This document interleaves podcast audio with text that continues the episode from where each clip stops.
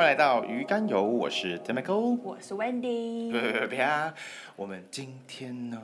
今天是特别的哦，对啊，蛮，因为我们其实上上一次的大观园请到了詹姆士爵，这一次呢？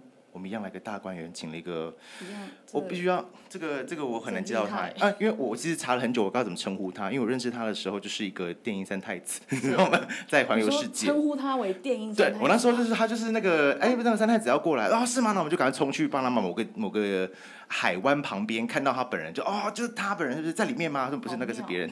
然后，缘分 好妙。所以我就我我真的有查他到底要怎么称呼他，你知道吗？他就叫人文纪实摄影师，是 这个名词。然后说，我我也只能这样称呼他，因为我必须你去逛过他的脸书的时候，我觉得就是我我不知道怎么，就是哎奇怪，我怎么会认识这种这种这种人，知道吗？就哎这个人就是跟我好像离得有点远。你怎么会？这不是你的领域的。对，好像不大。好像我们先介绍他的名字。好，他叫做吴建恒 at Wu。Welcome。耶。大家好，我是三太子兼人文纪实、关怀社会主义的摄影师吴建恒 Ed，欢迎。你少了很多字，这是我自己加的啦，真的很抱歉。好的，那其实嗯、呃，我不知道大家对他的认识当中，其实我也可以跟学生聊，我只要每次讲到一个关键词，他们都会认识你这个人，你知道吗？就是。电影三太子环游世界这个人，是是是。然后我我下去搜寻你的任何的资料，我都用这个关键字去找他。然后就是那当年那个那个年代，就是你的访谈很多，对对，超多。然后你那个年代是哪一年代？就二零一三过后。对，也是我们小时候的时候了，大学那个时候，好久以前哦。是靠近二零一三。呃，近一点那些小孩子，就比较成熟的小孩子会知道这样存在。对，我讲真的，对啊，没错，我高中生的领域当中会知道这个东西存在的，对。那所以我就跟他们讲说，就是有有自豪人物来采访说，他们会露出一点发亮的样子，就是那他那时候的影响力还存在着。那你现在什么意思？我我想不知道，因为我必须说的人人是健忘的啊，他就是那时候所创造的事迹。我后续看他的演讲跟他的所有的励志型的节目，呃，不是励志型的演讲，很喜欢找，嗯嗯对不对？那。不管是 Cheers 或是 UDN 那一系列，我都我都跟他扫过去一次了。我简直像小迷妹，你知道吗？就是那边疯狂刷他的资料，有一点吗？你会，屌了就屌了。对啊，因为我在刷，然后我脸书也刷他。好，不管了，反正就是呢，我我其实扫了很多的资料。那其实我从远看到，从近期看到更早期的资料去的时候，会会觉得，哎，他一路以来，他其实他他对他自己所做的这件事情。比方说，呃，从事人文摄影嘛，对不对？比方说，或是说从事去那些国家履历这些资料，他的态度都是我我自己觉得，我等下会有相关的问题，你自己个人当中的成长问题，对。可是他给我的外外显的感受是，他一直都在冲，哎，就是他觉得他决定好了之后就是走，那我不走，现在也不知道干嘛，然后就走。因为像像我的感觉是，嗯通常会去冲，我们比较常看到的是外国人。嗯、就是你知道老外就是哦，因为我白人，我什么东西都不怕，我就是喜欢冒险，因为他们本来就是有这个精神。嗯、但我觉得很意外，有一位台湾男子，也愿意做这件事情。嗯、我我本身是蛮意外的，因为通常看到就像我讲的，就是那种 typical type，但没有想到台湾也有。嗯，我觉得这一点我觉得蛮酷的，就可以分享。那播他播的够哈，没有，我 没有我在讲我的我的我的感受。我也感受上，所以我觉得其实要不要让他讲看，因为我跟你认识的地方是在巴拿马时间点，但其实我们在那边有互动到很多吗？好像也还好，对不对？那时候我只记得你在这边当兵嘛，其实我们吃过一两次饭，但是我这边互比较互动比较多的是跟当地的女生，所以跟你比较少一 点。原来今天要聊的是这个。我说当地的其他的台湾的女孩子啊，跟他们，他们比较有空了，因为他们在那边教书嘛。可是你好像可能你在当兵，所以你比较没有空。他们交换学生的关系，所以他们动不动可以翘课。人家有妹妹，为什么要找你啊？也是啦，毕竟。我现在脸中 浮现那几个人的 我还知道他讲是谁。好了，因为我怕他会听哈，因为我会丢我们群众。OK，很棒啊，很好啊，对，所以有一些互动存在。这是缘分哎。对。你如果选别的地方，而且他也刚好在那个时间点去到那个地方去，啊不不然的话就是真的会完全错开。因为其实那时候带着三太子去了七十几个国家，那其实真的因为。呃，这个这件事情需要很多当地的侨胞跟当地的办事处帮忙，所以因为这样子认识很多在刚好在也在国外努力啊、奋斗啊、做事情的台湾人，我觉得那是一个很很棒、很有趣的一个缘分啊！到现在我都觉得这是一个很很很有趣、很很不可思议的一件事情。因为他也在说很多的演讲当中，就是提到说，其实帮助你最多就是在台上跟在台。真的有听我去听我的那些演讲？我在听好吗？我在很仔细的做做做研究，就对了。最原始，我要去找那个动机，对不对啊？你因为我其实很感动，我觉得请你来之后负别附议的，因为是因为你的动机。我可以请你再讲一次你的动机吗？你应该被问到快烂掉了。你当时为什么要选择出去当三太子？不是，或者是选择以三太子的形象出去？好好好。那大家看到我在网络上或者是新闻上看到我带着去三太子，大家可能会觉得说这个年轻人可能只是一时脑充血啊，想去玩。但其实背后是一个很有一个很深的一个原因跟动机的。真的，那其实是这样，就是。我在大学的时候，呃，有有比较有一些特殊的机会，可能去国外实习啊、打工啊，那甚至去去比赛。那时候我在好像十九二十岁的时候，我去参加一个 WCG，就是世界电玩大赛。那时候我在去新加坡，那那时候刚好我也是一个啊、呃、要参加开幕的一个呃呃举旗的一个选手。那那时候我就拿着一个红色的一个青天白日满天有的国旗。那就是说正要上台的时候呢，我突然我就被那个啊、呃、主办单位拦下来说，哎。听说你们国家有两面国旗是吧？听说你们好像不能用这面国旗哦。好，听说你们还有另外一面白色的一个奥林匹克匹克的会旗。那假如呢，你现在不把这个红色的会旗换下来，换成另外一个白色的奥林匹克的会旗的话，那我就不让你上台啊，你们就不能参加这个开幕的一个仪式。这是新闻上面看到的东西。对，就是国际党没有，他是台面下来上去的时候只是他白面旗，但是他经历那个沟通那一段就是。让人家很北宋哎。对，其实其实那时候在发生这件事之前，其实很长就那时候大概十九二十岁嘛，你就会很常会在新闻上看到类似的事情。哎，没想到说哎，你真的出国哎，真的就发生在你自己身上。电竞的场合，这个跟对，我不知道是。为什么要这样？但你不能讲电玩其实真的也是。我知道它代表是国家性的问题，可是它连这个都要触这触手要伸到这个地方去，我就是很无言。对，那其实那时候发生的时候啊，其实大家很多各国的选手都在后台 stand by，可能大亚洲的十六个嘛，可能澳洲啊、纽西兰啊、越南啊、新加坡，blah blah blah 这几个国，十六个国家都在都都在都站在我的旁边。嗯。那可能很多的国家的选手跟领队不能了解到说，为什么一个国家会有两个国旗？为什么一个国家会有人家叫你把？我们也不是很想要理解。对，为什么一个国家会人家叫你叫叫你把旗子换下来，你就必须换？立刻抽。所以没有，我问你，是为什么会刚好？他为什么知道这件事情？是你们去的时候就准备好两两面旗了吗？为什么可以立刻换？后来好像过了半个小时，好像是大会不知道怎么样去硬生了一面另外一种不同材质的旗子，不知道就生出来了。就是。不让人家拿我们的国旗，您可能半小时内，说不定快印出来了，会不会？不知道。对。啊，好，对，就因为这个关系，所以你做这个。对，那时候就，那时候那个感觉真的对我影响蛮深刻的啦。那不只是说，那就怎么讲？对我来说是一种屈辱的那种感觉了。那那么多人在那旁边，那我这就在我心中种下一个种子，我就觉得说，哦。会觉得说，你今天要玩政治，你在现场跟人家玩硬的，你绝对玩不赢人家。嗯，那就是我就觉得说，那我想有一天想要用一个软性的方式来改变这样的一个事情，让更多人去知道台湾这个地方。是，对。所以如果没有你拿国旗的时候没有被阻止，就心中就不会种下这个种子。对，真的，真的，真的是这个样子的一个契机哦，就是觉得说当初没有这样遇到这样的一个挫折。这么大的一个屈辱的话，诶，反而可能不会有这么一个影响这么我大这么大的一件事情的话，我可能就不会做出后面的这些事情。嗯，因为我我其实假设他没有受到这个刺激，我猜你后续可能会成为我不知道，因为我观察到你可能想要当战地记者嘛。哦，对对，这个其实是我做了三太子的事情之后，后来所衍生出的所想做的一件事情。哦，对。就是变成从人文纪实变在地纪实记者，就是一样是一种纪实的方式。其实，在刚才 Timiko 说，假如说我没有做三 T 三太子的话，我就是也就是没有后面那那些大旅行啊，去了那么多的国家，我觉得我可能就是一个很一般的一个上班族。嗯，可能我可能大学毕业之后就是跟绝大多数人一样。就连摄影你也可能不会，因为我我对摄影其实也在三太子这件事情才发现到说我有。呃，有一点点热情，然后有一点点小小的一个天分，真的是一个小点因为是一个我我我光听这样子我我鸡皮疙瘩的原因，是因为他后续做了很多的事情，就是因为这个火花，你知道吗？因为对，他他后续还做了。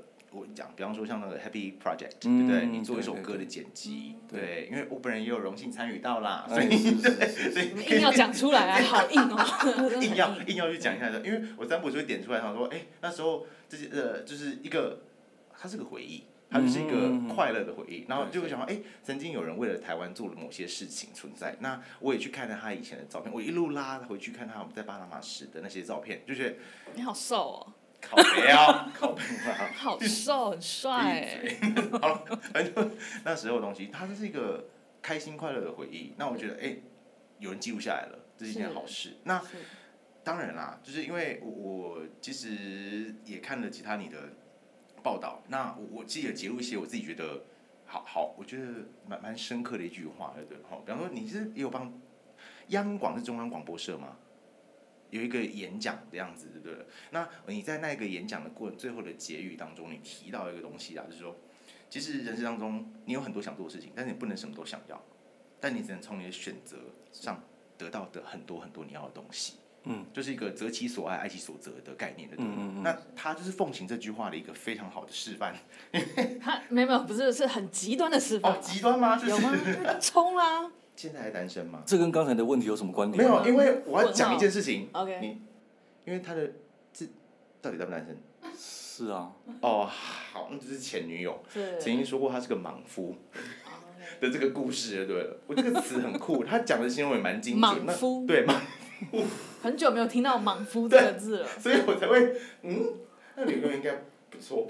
什么意思？他认识，就是他看清楚你的本质。但我讲莽不是说就是。完全不管其他人，规划啊，乱冲啊！因为我我会还会讲的是他后续当中的性格修正，因为我我自己等下一题一题问了哈，反正就是问下来，我们在研究过程当中帮他列几个问题啦。那我等下再回来到有关，因为我希望今天听到的内容当中有一些给后期之辈一些建议啦，好不好？对对对，因为毕竟我我们的导向当中有一部分的观众听众是小孩子居多，对，学生是居多，那。现在的学生又跟我们那个时候的学生，嗯、我觉得喜欢的东西啊，跟想要去做的事情又不太一样了。图图在抖音，我一直攻击抖音。我他妈是莫名其妙存在.是。抖音也有些正面的啦。嗯，如果 app 拿去用我就 OK，但是 是我我不知道哎、欸。好，没关系。好，那嗯，我先从我。读到你的书当中问到几个大问题开始好不好？就是因为我我看完之后，我觉得你你面对到了，老实说很很难去做进一步的协助。那我在看的这本书是他在二零一九年出的嘛，对不对？嗯、对。在众神的领地里流浪，嗯、它是在发生在一样哈，假设没有三太子，后续这本应该就没有了，是没错，对不对？这本也没有，他们就会慢慢消失，这样 fade out，消失。对。很像那个前阵前阵子那部电影叫什么什么多重宇宙，妈的多重宇宙那种感觉。杨紫琼那一部。好爱哦，啊对啊，没错，那种感觉就是它会一系一系列消失，对。那好，老实说，你觉得你写这两本书的心境有没有落差？我相信是有，绝对有，绝对有了。因为这个问题其实没有人问过，但是你这样问的话，是有蛮大的一个落差。我觉得第一本三太子带着三太子去七十二个国家那一本书，有点就像是一个大学生，然后什么都不懂，然后带着一个懵懵懂懂，然后好像觉得自己很拽，然后出去很多国家，然后就带了一走了一圈回来，嗯，自己好像不知道有什么太大的转变这样子。哎，可是三太子去了印度之后。自己会比较有更多醒思，然后看不管是看待世界，或是看待自己，呃，有个更多不同的一个想法，这样子。我觉得这两本书不同。因为我自己读完之后，我会发现这本书，好，我刚刚我跟你说了哈，但是这本像毕业纪念册，就是你在纪念你七十二国所发生的事情东西。但是这一本你探究的是，呃，我讲这本是说在众神的领地里流浪，他所做的事情是，因为你每一。篇都短故事，短故短短故事完毕之后，你后续的醒思是在判定说，我能够做什么样的改变？看完只是难过，是绝望的，你知道吗？嗯、因为老实说，你不能干嘛，嗯，就是他就是看着他这样子发生这件事情，所以我要问的是说，因为在众神的领地流浪当中，你在里面讲了很多被诈欺的故事，嗯，但是你本人因为假设没有在二零一三年当时，哎，其实二零一三年之前你就去过印度了，对不对？嗯嗯，对对对。对，我三太子第一个国家就是印度，哦，对对对，是是花自己的钱去的嘛？没错没错，对对对，我记得，后续才有人家赞助过来帮忙，让你去逛回去。那你也在书中提到，在后续二零一九年出的这本《众神领地流浪》的故事当中提到。印度在这几年当中，其实不到十年变化很多嘛，对不对？那我其实想要问的是说，因为他不断遇到这种诈欺事件，你流历了这么多国家之后，其实我难能可贵的事情，我我不觉得你对人性感到失望，我你反倒觉得说，你会安慰自己，我转个角看到另外一个人，他对我好，嗯，那才是人类的另外一个面貌。你宁愿想一些好话，才会让你不断继续往下走下去。悲伤完毕之后，我感受到的是你选择相信人性的光辉面啊。我不知道你自己感受当中，因为我假设哦，我们两个自己出去旅游的时候，在泰国，假设你在泰国待那么久，有被骗过吗？除了被车撞之外，被车撞，对，被骗过。你说刻意，你说计程车那个不算，对不对？那个微微算，但是就是看他有没有在骗更多一点，我有骗你钱的那种，我有。可可是我觉得这个很 minor，嗯，就是我上网买横边家具什么的，这个让我印象比较深刻。好，我选了这些，他说哦都可以，我们帮你寄台湾。他报了一个邮资嘛，一千多，哦那我可以接受。但是他后来跟我说，哦，其中一样比较大的沙发我们寄不去哎，然后邮资不好意思，先先前跟你报错了。所以我现在必须要跟你多收呃两千块，所以那我直接从，因为我已经付款了嘛，嗯、所以他就说，那我我把那个沙发的钱扣掉两千块之后退给你，那就变成说，哎、欸，嗯、你邮资跟我报一千，现在变成三千，那我可能就不会买啦。嗯、哼但是你用这个方式强迫我去购买，因为我就有跟他说我可以退嘛，嗯、他说没办法，这个我就觉得有一点。有一点像诈，就是就是感觉是强迫你推销的概念，就是强迫他可能自己搞错了，但他怕我 cancel，嗯嗯嗯嗯，这样这样算吗？这样很 minor 对不对？是，他类似的事情也蛮多的，但是他到后期是他所遇到的诈欺，是用人的善的那一面，是包装丑恶那一面，就是他会派小孩子出来。我看到其中一个故事，我很喜欢那张照片，一个小孩子坐在教室里面，然后后面是日本人。的那张照片，那张照片就是我我看到他的时候，我觉得哎，那是一个可爱漂亮的环境。嗯、但其实他讲那个故事就是够了没？你们不要再，你以为我没骗过吗？嗯、那种感觉就是，是这你可以简述那个故事吗？如果那其实我是在一个很穷很穷的一个村庄啊，那是一个很怎么讲？一个算是一个印度当地的一个佛教圣地。那其实但是那个一个小孩子，印度的当地的小孩子，我在一个嗯。算是废弃的一个学校，那一个小孩子就是一直想要，嗯，无所不用其极，想要一直把我带到那个小学里面去。后来呢，我不知道，反正一直不知道为什么他要我进去的一个原因是什么。后来我才知道说，那个小那个学校原来是一个废弃的小学，那那个好像之前是一个由日本人所出资的一个学校，这样子。对，连这个故事我都不确定是不是真的，哎，他这样讲，你也不确定嘛？对不对？是是真的啊？为什么不是真的？你确定是真的？说他真的是有个日本人。啊，是啦，我看那些他有那些道具是真的啦，否则他哪来那些日本老师的照片？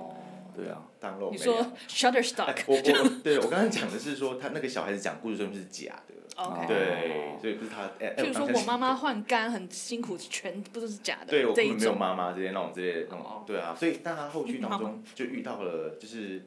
人家接接二连三过来跟你就是讨好啊，对对对。哦，我还有后续来讲了其他的更多的诈骗的故事嘛，在那个佛教的那个村庄，嗯，因为那边有很多人就是去学佛拜佛嘛，那很多的当地的印度的青少年，呃，借着因为在当地学了一些英文，去借着让别人每个人都有了恻隐之心，或者是为了想要把这个所谓的钱，呃，回向到所谓的佛教上面。然后就那当地的印度的青少年呢，就去想办法去跟当地的呃这些观光客或者是来学佛的人呃讹钱，然后去想办法从他们身上骗到很多的钱，想办法把他们以以以就是说呃募款到呃那就所谓的孤儿院这样的一个名目来跟他们骗很多的钱，这样子在当地一直发生这样的事情。对，都是利用小孩就对了。很多习惯，然后还有一个方式是我我发现他会好产生他的好奇心的时候，是那个人讲着一口流利的英文时，嗯、你会特别产生好奇心，想要去研究一下他到底发生什么样的事情。嗯，是我是一个非常非常有好奇心的人。嗯、那其实我当我在遇国外遇到这样的事情，我会觉得说哦，你要来骗我，那我会好奇说你是用什么样的方式？我会好奇说你到底用什么样的方式来骗我？那我要看看你的招到底是什么。那我就没关系，我就试着一个嗯，让你变个几百块、几十块也没有关系的方式，来了解你的试试看。那你在台湾遇到诈骗电话会跟他闲聊吗？不会，我就直接挂掉。我我没有空理你这些台湾诈骗电话这么无聊的一些招数，我没有时间。一点文化那都没有。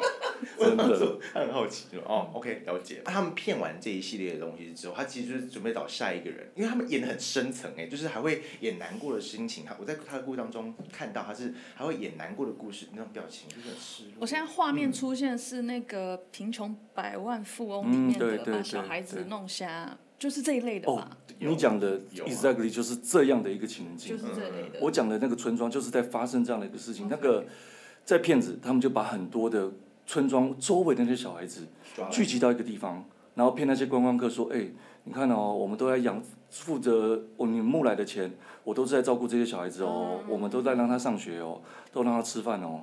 但事实上是什么？其实这些小孩子都是从附近的村庄给招过来的。”因为这些小孩子在他们家里根本也没办法工作，也没办法去上学，那我就从这个这些人的家里面给带过来。反正你你在家里待着不白待着，那我就全部到我这边来当演员。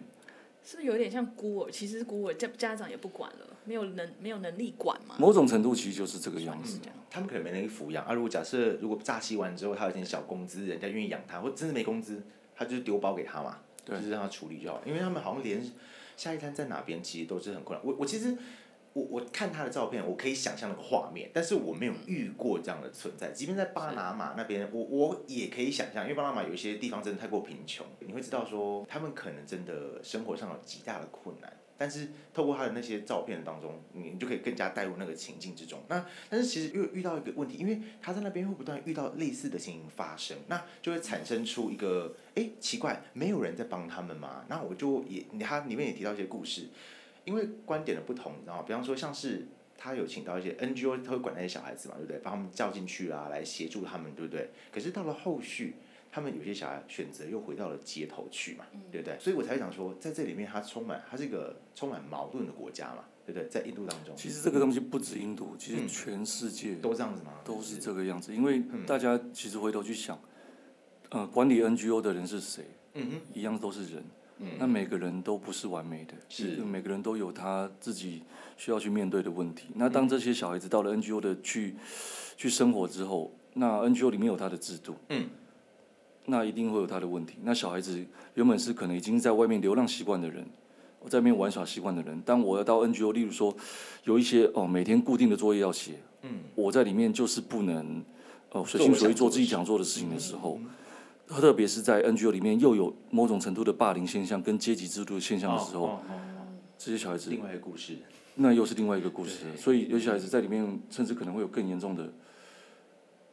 啊，性侵害的问题。OK，哇，那就还是那怎么办？那就可能又必须逃跑。所以并不是个安全的地方。Supposedly 要变安全。NGO 就是 Non-Government Organization，非政府组织。假设不知道同学可以继续 Google 一下，你们学校应该有相关的社团可以知道。对，然后回去讲到 NGO 的问题，那这是另外一个层面，就是他们当然希望是一个正向经营的组织，可是到后续当中发现，他们连这个组织如果都无法依赖的时候。整在街头上面，我也我也觉得你有句话真的听很绝望，你知道吗？他说，嗯，你想要帮助路边的小孩子，你就掏了一些钱，比方说他们真的看起来很可怜，没什么饭吃，那就给他们钱之后，前面再往下去那些成人跟你讲说，不要给他们钱，因为他们会去哪买毒品，给自己用还是？呃，拿给大人，他们自己有可能会买毒品啊，或是或是拿去，我不知道，I don't know。但是这就是他们拿去做一些非法勾当吧，我猜应该是。但是 Ed 讲的其实就是，不然我要怎么帮他？我到底能怎么样帮助这些人？就是其实这个是个抉择，你知道吗？我拿钱给你之后，会有两个选项出来，at least 两个选项一出来，我拿去买毒品，跟拿去买吃的东西，嗯，其中一个对他有帮助，可是我没有办法帮他决定下一条路怎么走，嗯，所以我只能提供真正对他有益的金源的方式。那假设我捐款，好像也不是那么直接的帮助他，所以其实我不知道你在每次在掏钱的过程当中，你心中会有纠结吗？还是说，其实真的真的很难去评断当下的状况要不要给钱。我知道有些人会说给钱是不好的，会助长这样的一个是是是不好的风气，或者是养坏那些小孩。但有时候你真的会遇到真正的穷人。那假如说你今天眼前这个人真的是穷人怎么办？嗯、他就真的需要那笔钱怎么办？嗯、他今天没有这笔钱就会饿死怎么办？这我们都我们这种短暂的过客，真的很难去评断当地的呃这发生的一些事情。就像回到前面那个问题，Timiko 问我说，呃，我们怎么去判断我们在旅行上所到遇到的这些好人、坏人？我们他们怎么去包装成他们自己？但坦白讲。我们在那个地方其实都是很短暂的一个过客。嗯、那其实不管他是当下所扮演的是好人，嗯、或者是坏人，嗯、那其实我们都只是看到他们很短暂的一个面相。嗯、所以我自己这方面我也我也在学习啊，就是说，呃，毕竟我们来我们在他们的面前所表现的就是一个很有钱的一个观光客的样子。哦、所以他们相较之下，所以他们就会变得可能平表现的就不是他们平常所会长期表现的那个样子。对，所以这这真的很很难呐、啊。我我一直也在学习该怎么去跟这样的一个现象去做相处。对，对，对，就是我看完也是这种。如果你呢？对，我我就是我真的觉得我在大概去不像他经历那么经历那么多的话，我大概第一周去钱都被骗光了哎。但没有，但我的意思是说，嗯、你如果当下好，如果是你，你看到一位小孩走向你，你给他，嗯、你说好，我现在身上有一百一百块，嗯哼，我给他，你是觉得说？我给你这个钱，你要去吃饭，还是你会说没关系，你想要花在哪都好，我就是对你有帮助。我，我没有办法当下猜测他要干嘛，但是我可能会心软时，因为我我觉得我自己就是给了一个之后，后续再来的时候，我会没有办法那个就是。好好，这边我打岔讲了一个故事。我那时候在一个印度的一个很很有名的一个度假城市，叫做 Pushkar，也不是度假城市啊，就是观光城市了。那时候我在一个小小的一个。印度的简餐店吃饭，里面就是吃意大利面啊，pasta。嗯。对我们观光客不贵，一个就是一百块。那、嗯、那时候呢，我在这里面吃饭的时候，我就看到一个印度很穷的一个小孩子，全身破破穿的破破烂烂，嗯、就在里面去乞讨。那那时候就跟旁边的人，一个意大可能就是西方人观光客说，哦、我觉得我好穷，我就一定必须一定必须吃饭。嗯、然后那个观光客就说，哦，好吧，那我就请你吃饭。可是我不是直接给你钱，我就点一个餐给你，你就坐在旁边吃。那小孩子就开始吃的开开心心。那我们想说，哇，这是很棒的一天嘛！我我可以做，他可以做好事啊，这个小朋友又可以吃饭，嗯，对不对？啊，那我就结束了，我就离开了，就是很棒的一天。隔天我再去那个地方吃饭，我看到小孩子又在那个地方。对啊，只是我我我不能终身养你，我可能也没有那个资源。可是遇到这种情形的时候，我到底该怎么样来？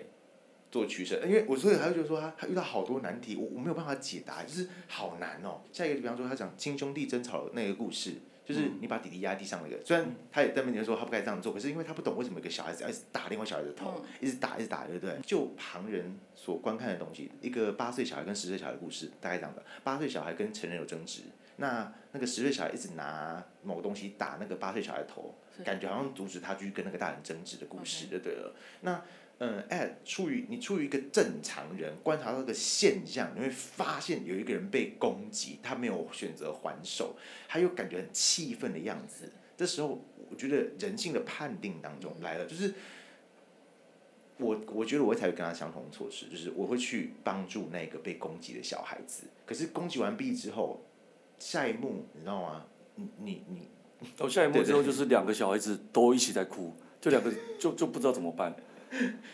所以后来，对啊，那就是很难堪的一个场面啊。后来才就是可能就就真的就是不知道大家都不知道怎么办。对，因为他他就是他们好像或许是亲兄弟的关系，然后他就是八岁小孩还会来说叫你不要再打那个大小孩子了，是因为不知道发生什么事情，他们可能就是他后续隔天还很有心哦，他有心，他不是看我就算哦，他还找 NGO 的人想要过去翻译，但兄弟那些人都不讲话了，对不对？嗯，对。对啊。应该就是背后有更多的利益组织，对，他们不能讲话。演戏应该要钱哦，但他没有跟你要钱吧？没有。对，所以就一个不知道无解，就可能是家庭纷争吗？然后然后我不知道。因为这些小小孩子出来卖东西，都是背后有一个组织在控制的。是，是派他们出来，不会随随便便小孩子自己出现在路上做这件事情。然后，哎，最后这矛盾系列的东西故事，我还要整到最后一个，就是还要比这个矛盾的。有有一个有一个印度圣牛故事，印度收容所。他们的牛是。好，你讲完这个，我还有下一个更矛盾。还有更矛盾吗？好，也是在书里面。你说，你说，你说。好，因为他那印度收容所，他是外国人。他说总共全国总共有七所，我不确定这几年当中是否有增加。他们没有拿政府的资源嘛，他们是靠自己独资撑下来。我家今天狗狗出事，我家牛出事，我家什么东西出事之后，我自己无力照顾，我丢过去那边嘛，他帮我养好之后，或许恢复之后可以再回来，对不对？我看过很多这种照片，印度会去救狗，嗯，救一些动物的，把一些拉力狗养回好健康，哦，然后放回去吗？他不确定，就养着。就养着了，就只是你看到狗狗从很恐怖到哇，正印度有很多这样的，特别是开发中国家，这种狗非常非常的多。嗯哼，它讲实话狗，对。那但是遇到其他的生物，比方说狗狗如果快老死，或者它很痛苦的时候，它可以选择帮它安乐死，减少痛苦。但是在印度里面。牛有时候会出事情，主人不知道该怎么办，送去那边，然后他就只能放在那边，让它等死。因为政府规定是说，牛是神圣的动物，我不能安乐死它。你杀牛的话，我就要把你关掉。对，我这边这样讲是说，例如说，呃，在印度很多车都开很快，嗯那特别是很多高速公路，那其实牛就是会在路上走来走去的。是是。对印度人来讲，母牛才是有价值的，公牛没有办法生生产，所以公牛当你到老的时候，我不想养你，我就是让你。放生，Okay. 就让你在路上走，让你吃垃圾桶，让你吃路上的纸。被撞死也算。所以公牛就会在路上就是这样晃荡。好，那今天假如说有一台有一只公牛，神圣的公牛哦，因为任何的牛在印度都是神圣。好，它在路上哦被卡卡车撞了，那它就是可能陷入抽搐，嗯、陷入就是我反正就是中风或者是 whatever，就是口吐白沫，嗯、你看到整只人在抖，可是、嗯、我们就把它送到 shelter。已经看到他已经整个非常非常痛苦的状态。我看他照片很可怕。可是我们不能让他安乐死，因为他在印度他是 Holy Cow，他是神圣的。可是如果是狗也就可以，我们就可以让他 sleep。所以反而他们对牛的尊敬跟敬畏害到了牛。就是一个很矛盾的现象，就是我对他神，他很神圣，但是我不能让他好好的走掉。但是所以，我到底要怎么帮这个动物？他们其实也不知道该怎么办，就放他放到死。就这样子，就这样子而已。所以你觉得，What the fuck？我我我我这个 shelter 是变成牛的坟场吗？我到底能怎样帮这些动物？好，反正就是我觉得政府它是它是一个从宗教到一个法治，充满完美的矛盾，完美的矛盾，你不知道该怎么办？那请问那后续当中你还遇到什么样的事情？你说刚刚比这个更矛盾的东西，嗯，里面有一篇是不是我去印度的妓院，对不对？对，我也好喜欢那一篇。我我是不是提到说有些女孩子坦白讲是被印度的很多的乡镇给绑架来的，甚至有些是从尼泊尔绑架来的。是是是。我们大家会觉得说，哇靠，你怎么可以人口贩子怎么可以把女孩子从偏乡绑过来这里做做做雏妓做妓女？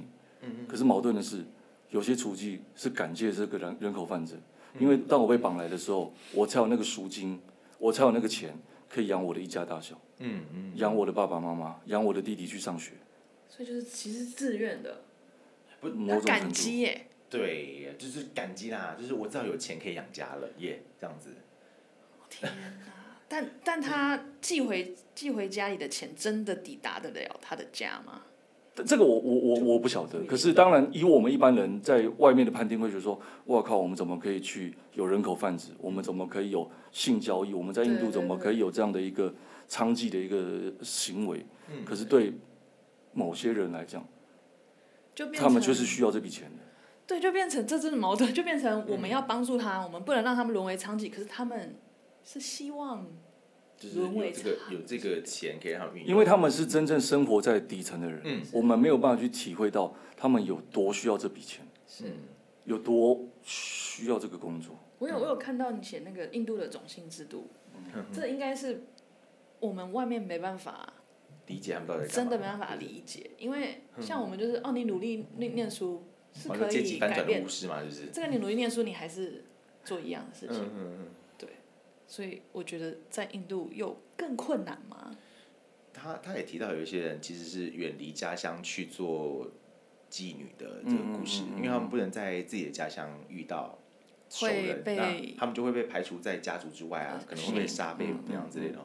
那他，你有推荐一部戏叫《生于妓院》，我其实还没有看，我只是看到、啊、那是一个纪录片，很经典的一个纪录片。嗯嗯嗯，那就值得去看一下说，说他他他可以让你理解到说，除妓呃不是妓呃妓女之间的嗯，他是得过奥斯卡的一个纪录片啊，他是记录呃孟买那时候是孟买最大最大的一个妓女的一个呃，看是一个区啦，那时候我去孟买的时候，也有去参观那个区，这样子，我觉得是蛮有趣的一一个片子。OK，好。我我最近近期看到跟孟买妓院有关是 Netflix 最近有上那部电影。啊，孟买女帝。对，你有看吗？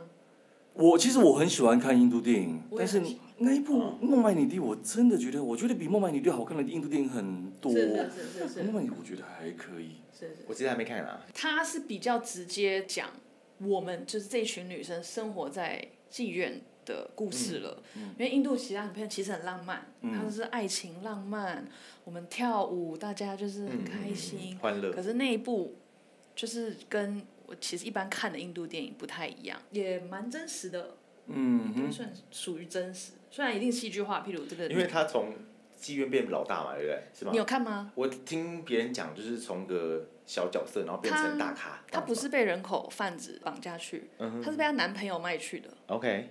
很相信一个男人，说我要照顾你，就卖去了，然后他也不能回家，因为回家就像你讲的，会被灭口。对。对.所以他们只能待在那。对，所以是真的感觉 everywhere 最古老的职业，还是还是有需要养活人的的必要性存在的，对了。我喜欢你在那边跟他们讲，因为他有个机会是到了妓院当中，坐在那边看他们的生活这种心态，很难得。虽然不能拍照，嗯，对，死都不能拍。但你觉得有没有很多画面你想捕捉？应该有吧？诶、欸，其实是有的，因为因为其实那个妓院是怎么样，就像是我们台湾的一条区的街坊。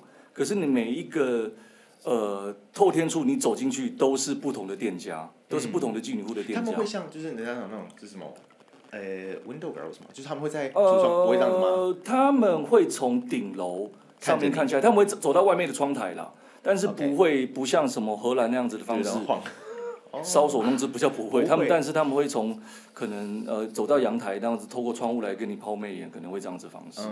那你会从里面你会看到说，哎。印度也会有很多那种穿着西装笔挺的，呃，印度人上班族也会到那个样的地方去。都有需求啦，都有需求，啊、我相信。然后那时候你会看到很多各式各样的印度的小贩，会卖那种爆米花的，嗯、卖卖那个口红的，哦，卖印度沙粒的，是，然后卖很多印呃印度女孩子喜欢的那种东西，全身扛着很多那种给西，然后走到每一间不同机位里面去。我觉得那是一个很很有趣的一个生活的那种日常的风景。对，其实很想拍，但是没有没有机会。但那边不是属于观光客。我觉得不是，绝对不是。所以你 blend 的很好，还是他们其实知道你是观光客？我装成我是消费客。但他就是坐在那边嘛，他是跟金融机员讲话啊，我我很难想象，就是他到底要如何跟这些人沟通。所以我在看他所有的影片当中，他包含我有去听你的 podcast《巴布亚牛几内亚》那一集当中，那你跟每一个人在做周旋的时候，我觉得。你从几岁开始就跟他做这个周旋？大学时期嘛，对不对？就开始沟通。我今天到这个地方，我要拍什么东西，然后用哪些资源，动动动过来，花多少钱，当当当当当过来。即便你到后续当中，你有检讨自己当时可能运用钱的方式，可能有比较好的模式嘛，对不对？哦，其实这个问题很蛮多人会问，很多人，我我就开一个玩笑，很多人说，哎，全世界共同的语言是什么？以前就是说共同语言是微笑？啊，哦不是，哪个年代？对我来说，共同的语言其实是钱，就是你很多事情，很多事情你没有办法沟通，哦，你皮夹拿出来，要什么事情全都可以沟通，哎，什么都就突然可以沟通。所以你是会这样子方式，其实讲很多啦，真的是这样子啦。那那那当然，我其实有时候到很多的国家去找很多的部落村长、酋长来合作这些呃东西。嗯，虽然说钱是必要，但但但对他们来说，其实并没有你们想象中那么多。例如说，我之前到了巴布亚纽几内亚或者是印度，其实我觉得更重要的还是尊重当地人，然后的那种 kimoji，我觉得会有时候会大过于钱。那所以那个费用真的没有大家想的那么多。嗯，对，OK。就是变成一个合作了，他们也愿意。对，因为对他们来说，那是他们一个很尊尊尊重、很很宝贵的一个文化。那你如果你来到了当地，呃，就算你有钱，然后可是你用一个那种以以高气使的那种那种态度，我觉得当地也不一定会去跟你合作。应该就是有一种你好像把我当马戏团那种。对对对，没错没错，当地非常非常，有些地方很忌讳这样的一种一种态度。对。应该有很多这种。我觉得像我们。有些像我们这种国家，我们讲啊，已开发好了，会觉得说好像这些原住民这些地方的人什么都不懂。其实不能这样子看他们，是其实我们真的只是听不懂他们语言，他们听不懂音乐。嗯、其实他们真的比我们想象中的知道还要多。他其实也在背地里在评论我们这些观光客，在评论我们这些观光客什么都不知道，我知道知道好像以为有钱就了不起，了不起。嗯、对，其实他们没有我们想象中的那么无知。我我阿姨之前有跟一个团去，也是中国比较贫穷的部落，台湾、哦、一群大妈团，对对对对。嗯、但他们这次的目的是说，啊、那边有个小学，嗯、他们呃，你们可以带铅笔啊，你们可以带书本，你们可以带笔记本、糖果带给他们。嗯、但我阿姨回来跟我讲很深刻的是，嗯，他们不要这个。没有没有，他们很开心。我觉得这些小孩都很天真。有人送他们礼物是好的，可是实质上对他们的帮助真的没有很大。他们还是要这个吗？因为他们是牧羊，没有，他们是牧羊民族。哦，是吗？所以你的纸跟笔和糖果，他不在意，没有到那么的珍惜啊，就是。要讲的不是是铅笔这个东西，对一个牧羊民族，并没有你想象中的帮助这么大。那你有可能说，哦，或许这个女生获得铅笔，她诶有画画的机会，她或许会成为。画家，画家对，但他的本质就是我就是牧羊民族了，嗯、所以我觉得有时候你很想要帮助他，嗯、可是你给予的帮助，并不会对他们的文化带来很大的冲击，或者反而，因为我阿姨那时候觉得会不会让他们反而，哎，多了一些欲望。哦，这样想啊。对。我觉得会有这一面，因为你开启了另外他们比较没有接触到的领域，maybe 啊，像哎，在当时他也是一样，比方说，假设我今天帮他买了这副耳环，在妓院时有些女孩会叫你爸买耳环嘛，嗯、对不对？买了完之后，他他其实是说那是小钱没有关系，但是他就是一个一个礼物互惠啦，因为他要待在那边嘛，然后这样互惠，他其实就是不然我能。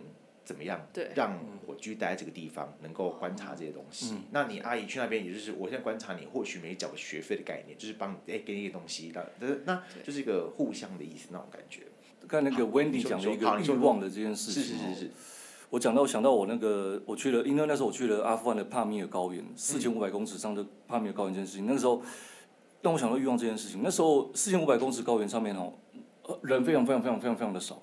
那上面的人都是吉尔吉斯人，嗯，那上面的人其实家事都是女人在做，大部分的男人呢都在抽鸦片，所以那边的男人呢，有一一个人有钱的人家的话，家里就是几三四百只羊，那非常非常的有钱。那有一天呢，吉尔吉斯政府就想说，我想要跟这上面的游牧民族来做个文化的交流，就带了一个年轻公子哥，从离开了阿富汗帕米高高帕米尔高原，来到了吉尔吉斯的首都。哦，那这这个公子哥去那边交流两个礼拜，回来阿富汗高原高原之后，两个礼拜之后回来，他就觉得说，就开始跟当地的主人在抱怨说，他自己到在过的到底是什么样的一个日子？是为什么人家吉尔吉斯人可以在都市里过这样的生活，可是我一辈子要在这里放牛放羊？因为他在回到了山上，他打开门就只有这三四百头羊，跟一片一望无际的山，可他什么都没有，欲望被开启，对，我觉得应该是说。你不知道这些东西，你就不会想要，嗯、因为你不知道啊。哦，我我知道，贴近学生的讲法就是，妈妈如果没有给你手机的话，学生禁止在家带手机，你就不会去玩那么凶，应该是这样吗？不是应该说，譬如说，好，我我我我只知道有 Samsung 这个牌子，嗯，我就不会想要 iPhone 啊，我不知道有 iPhone 的存在啊，应该是这样吧？欸、那我顺便题外话讲一下，学生界他中他会说，他们现在择偶条件当中会加一条项目。你的学生现在已经在择偶了。对，他们是他们的另外一半，不是国小生吗？不是啊，国小到高中都有，他们会加一个项目进去哦。他说：“哎，这个男人什么都好，但他用 Android 手机可以吗？安卓手机可以吗？”我说：“什么时候这变成条件之一？Android 手机不行。”然后我觉得你们这些过得太好的生活，还在那边换手机就立刻拿最新。对，我跟你讲，就是欲望太多，maybe 啦，没那，但是他那到后期当中，的确，那我相信那个吉尔吉斯人后续当中，他会散播个种子出去，他可能会。选择到都市去，我 maybe I don't know，我不知道，因为毕竟他已经有接触到说，哎，那个生活过得不错，好像不是我这样子能够接触到的地方，或许他想转换他的生活模式，所以到底哪一个对他们有帮助，其实也是个纠结。这这真的是大哉问，这真的没有一个答案，这 真的没有办法。旅行当中就是那种读，哎，本来什么行万里路胜读万卷书，对不对？这句话，因为我我这个我相信。假设要去研究论文，可以写几篇吧？这还我不知道，或许。然后最后我要回归到印度的问题当中，我想聊的是有关于你呃，在你的故事当中，在你的书当中，有几个比较让我印象深刻的照片。刚刚其实那个 Umicore 学校学生的故事，嗯嗯嗯、就那个扎西故事。那再另外的是波波酸波酸少女的故事。他在他自己个人脸书那个吴建衡的呃那个 Ed Wu 什么 Photography 那那里面也有 po 文，就把那个故事给他 po 了出来。那我我看的过程当中，我感受到的其实就是那些人，因为呃呃。我不知道，我我简单讲述一下，要不然您您可以帮我们再重复一下那个故事嘛？嗯、那哦哦，那个其实是那个泼酸少女是一个女孩子被泼酸，所以整个脸算是毁容了一半，啊、嗯、那个照片在我的脸书算是触及率最高，大概触及有到达一百万的一个人次。哦，是哦。所以那那个时候其实是我在首都德里的一个算是 shopping 的一个广场，嗯、那时候我就看到这个女孩子，其实很明显就是。泼酸，呃，整个脸毁了一半。那其实我就知道大概是什么这一回事，因为其实这样的新闻其实很常会遇到，在南亚、印度、斯里兰卡、孟加拉，女孩子被泼酸的这件事情其实很常会听到。那大多会发生的原因是什么？大多通常都是另被另外一半所做的。那可能会是因为，呃，呃，可能是不顺从另外一半。可能是不愿意接受另外一半的追求，甚至还有会发生说，因为我跟男生结婚，可是女生给男生的嫁妆不够多，也会被泼酸。哦，好水小哦，我只能说水小哎，真的是没有别的方式。而且他们印度的嫁妆是女生要准备好，呃，反正就是这样，就是我终其一生，我要嫁去他家，我要准备很多钱过去，就请你照顾我那种感觉。所以这就是为什么很多印度的家庭会觉得说，生的女孩子，我就直接把女孩子给。杀了，哦哦，直接就地掩埋，所以就是为了这样的原因。对，因为当在印度要结婚的时候，要准备钱，要存钱，要准备嫁妆的是女生。那当所以一般的中产阶级，结婚的时候要女生要负责送冰箱，要送电视，就 everything，就是我他感觉好像是赔钱货哎，谢谢你照顾我们家女儿，然后赔钱的不得了，其实我。其实就是我，其实想要送你冰箱，那顺便帮我女儿拿去这样子。就是是这种。买冰箱送女儿。但这个文化是跟信仰有关吗？还是？我觉得他整体风气当中，他们认为女生就是一个比较低的存在，就是很传统啊。早期的台湾也是这种存这种心态嘛，对不对？那但没有这么有这么暴力吗？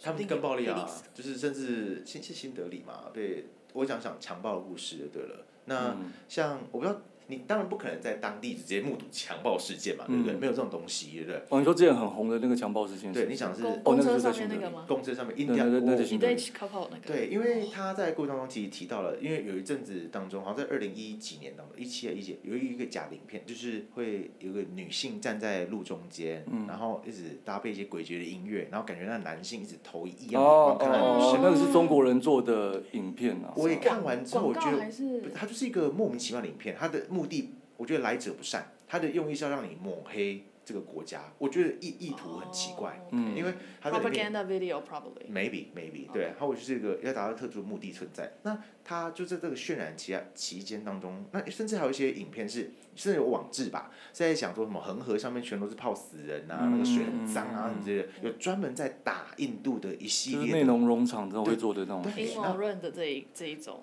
真的哈，对，那所以他就是我想。因为我会想聊有关于印度强暴案的东西，是因为有 BBC 不是有拍过一部影集呃纪录片嘛？一样是他是采访当时那个在公路上被强暴女生的故事，叫 India's Daughter。我记得没有记错的话，那我我看完那整个影集当中，我觉得他是从根坏到底的一个父系社会嘛，这样说好，就是我今天女儿如果晚上太晚回家的时候，我认为这女生不检点被强暴杀是她本人的问题。对。那头发没有绑，她的尾巴是不是都？因为我我其实后来才观察到说。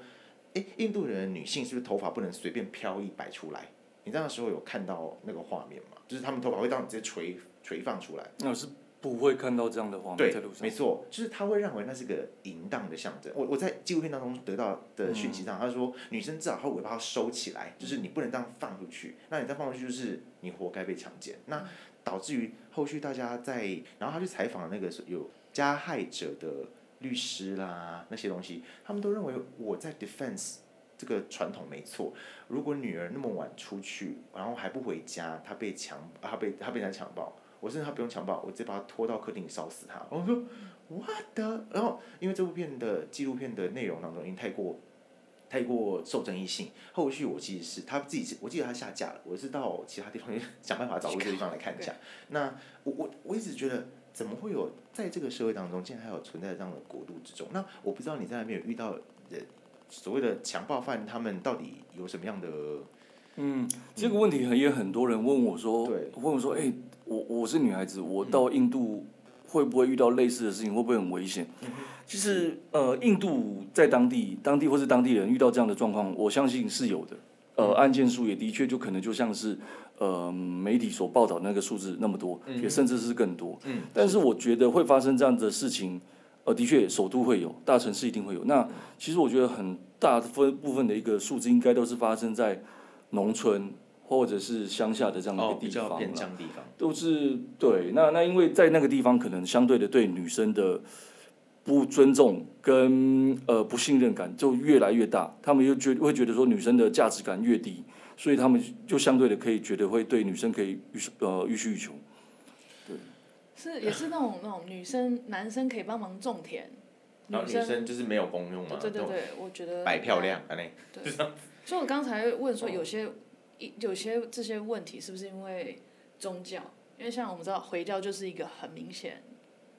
男人至上的，就我觉得它归结起来就是它它整体文化当中气息，把女性的啊，但但是整体人类社会当中，我说少数的呃原住民有听说母系社会的部分，那其他地方我觉得大致上的文化，他们都是以父系为主，那女生就变成一个陪伴的角色。那在这个印度这个国度当中，你又看到这么多的负面新闻，但是我必须说啦，它并不是指，我觉得被它叫。有有人跟你反驳啊？当地人有强暴之都这个故这个名称哦，这样子这样这样子讲哦，嗯、就是说我在当地有时候我会跟韩国女生哦，在印度当地的时候，我会有时候跟韩国女生或者是哦泰国的女生，有时候会刚好可能过会会在一起旅行几天。嗯，那他们这些女孩子都会跟我说，他们每天走在路上都会被印度的当地人性骚扰，呃呃口语的性骚扰，会例如说他在 Hey pretty 这样子吗？呃不只是这样子。哦 例如说，我一个泰国的女生的朋友走在路上，当地的印度男生就会说：“哎、欸，你要来我家看大鸡鸡吗？你要来我家玩吗？哦、呃，你是不是想来我家 have some fun 之类的东西？”好恶。他是一个撩，还是让他感觉到有危险的？我说有危险的。他走在路上就很危险了吧？这样听起来是不是？吗？还是最近、嗯？我觉得就是口语上，他们不会害羞吝啬的直接对女生这样子讲，对外国女生这样子讲。好，那。我的外国女生朋友会遇到这样的事情，对不对？那我就会带着我的这些朋友去问当地的印度女孩子说：“你，我的朋友会遇到这样的事，那你们印度女生也会遇到这样的事吗？”他们说每天。每，所以当地哦，OK，那可能就是民族性吗？那我问到的那些朋友都是的女孩子朋友，印度女生朋友都是受过教育程度的、上过大学的女孩子。嗯，那他们都遇到这样的事情，所以很难。那那就是回归到。我觉得可能就是当地整个文化的一个结构，社会结构，就是 even 这个我我讲的事情是两年前发生的事情哦，两三年前发生的事哦，因为不是三十年前的事哦。我我看到的那些故事都已经更久之前，然后到现在也就两年前还继续这样子的话，那就是可能需要再再多点时间。嗯，那你那刚才 Wendy 说到跟宗教有没有关系？其实我我有时候会读蛮我我觉得我读的印度的宗教故事还算算算有一些。嗯。可是你说有没有特别去贬低印度女孩子的地位？我这个宗教故事常常去讲印度女生的不好，而印度女生在宗教里面，在社会里面就是该死，就是该这样被糟蹋。我觉得在宗教故事里面倒是没有哎，所以你说为什么会这样子？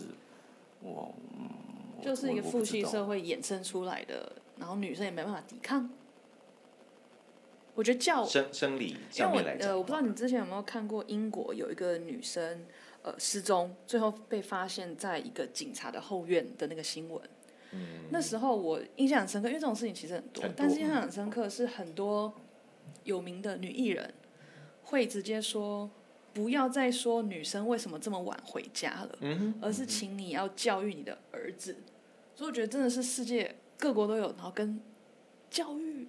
男生这一点，这你讲的这个 title 这个标语在印度也同时在用啊，当地的印度女孩子也会去做这样的标语，说不是要叫我说几点早点回家，而是要教育好你自己的儿子。对，或者是穿多一点，你穿那么少，欸、这不是女生的问题啦。对。好，刚才你们讲到温迪，特别是温迪特别有疑问说，为什么当地印度当地女孩子特别会这样子受到贬低，跟文化有没有关系？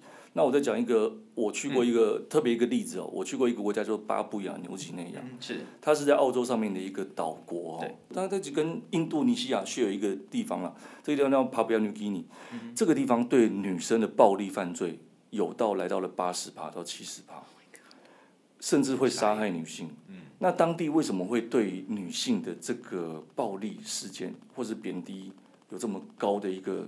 数字我我我不太清楚，那我再来讲一个故事哦。嗯啊、有一天我在巴布亚纽几内亚坐一个内陆的飞机，我从一个小镇坐到另飞机到另外小镇，我旁边很幸运坐了一个 NGO 的一个工作者，他是男生，可是他在一个妇女的一个 NGO 的组织来工作，他这个组织是为了当地的妇女来努力的。他跟我说，因为当地的妇女的权利非常非常的低，因为当地还相信所谓的黑魔法，当地的部落。会认为是说，我今天我的男生部落里面的男生 生病的时候，得了癌症的时候，不是因为我抽烟，不是因为我吃槟榔，是因为我觉得我住在我隔壁家的女生对我下黑诅咒，吸我的精气，不知道可能是这样子。就他们连晚上睡觉的时候，我那集有听，就是。嗯男女不同房，对，男生跟女生，老公跟老婆不睡在同一间，因为他们觉得女生会把男生的精气给吸走。是 What the fuck？是你他妈，我就是女生很随小，就是怪别人呢、啊。对，他妈自己不行怪别人，就这种感觉，然后 对啊，就这种。然后小孩子给女孩子给女生带，那只有新房的时候会在一起，嗯、那其余之外，老公跟老婆是不睡在一起。就是不同 level 的啊，他就感觉是一个生产的工具，对对对对对，那那为什么会有这样的文化？我不知道啊，怎么会知道？嗯，每个国家都有这样的事情，这种事情绝对不只有印度在发生，只是印度比较显性而已。是印度有被爆出来，然后还有人就我我猜有某个国家在操弄这件事，我猜哪？喜欢强调这一点，对是，反正去哪女生都很可怜啊。没有，就真的就是他看了很多的国家当中，他其实你会观察到，就是，但是但是我觉得生理上的确是弱势的。那我再讲一个嘛，哦好，哦，例如说像伊索比亚、肯亚这种地方，你们知道女生那个隔离都会被割开吗？对。那为什么？因为他们男生就觉得这样女生就没有办法去勾引别的男生，他这样不会性愉悦嘛？啊，原因就是因为这样啊。他是割，哎，人家割里的，我其实。不是很清楚，但是每次他们在讲到这件事，他是把阴唇给割掉，上面的 clitoris 他也会阴蒂也割掉吗？就是 clit，他是割割 clit 割地那个地，割地而已吗？对，因为地是有感觉的地方，哦唇不会，唇就是皮肤而已，唇。OK。对，它是割那个敏感的地方。而且他们是没有没麻醉直接割嘛？我想他们应该没有麻醉的东西。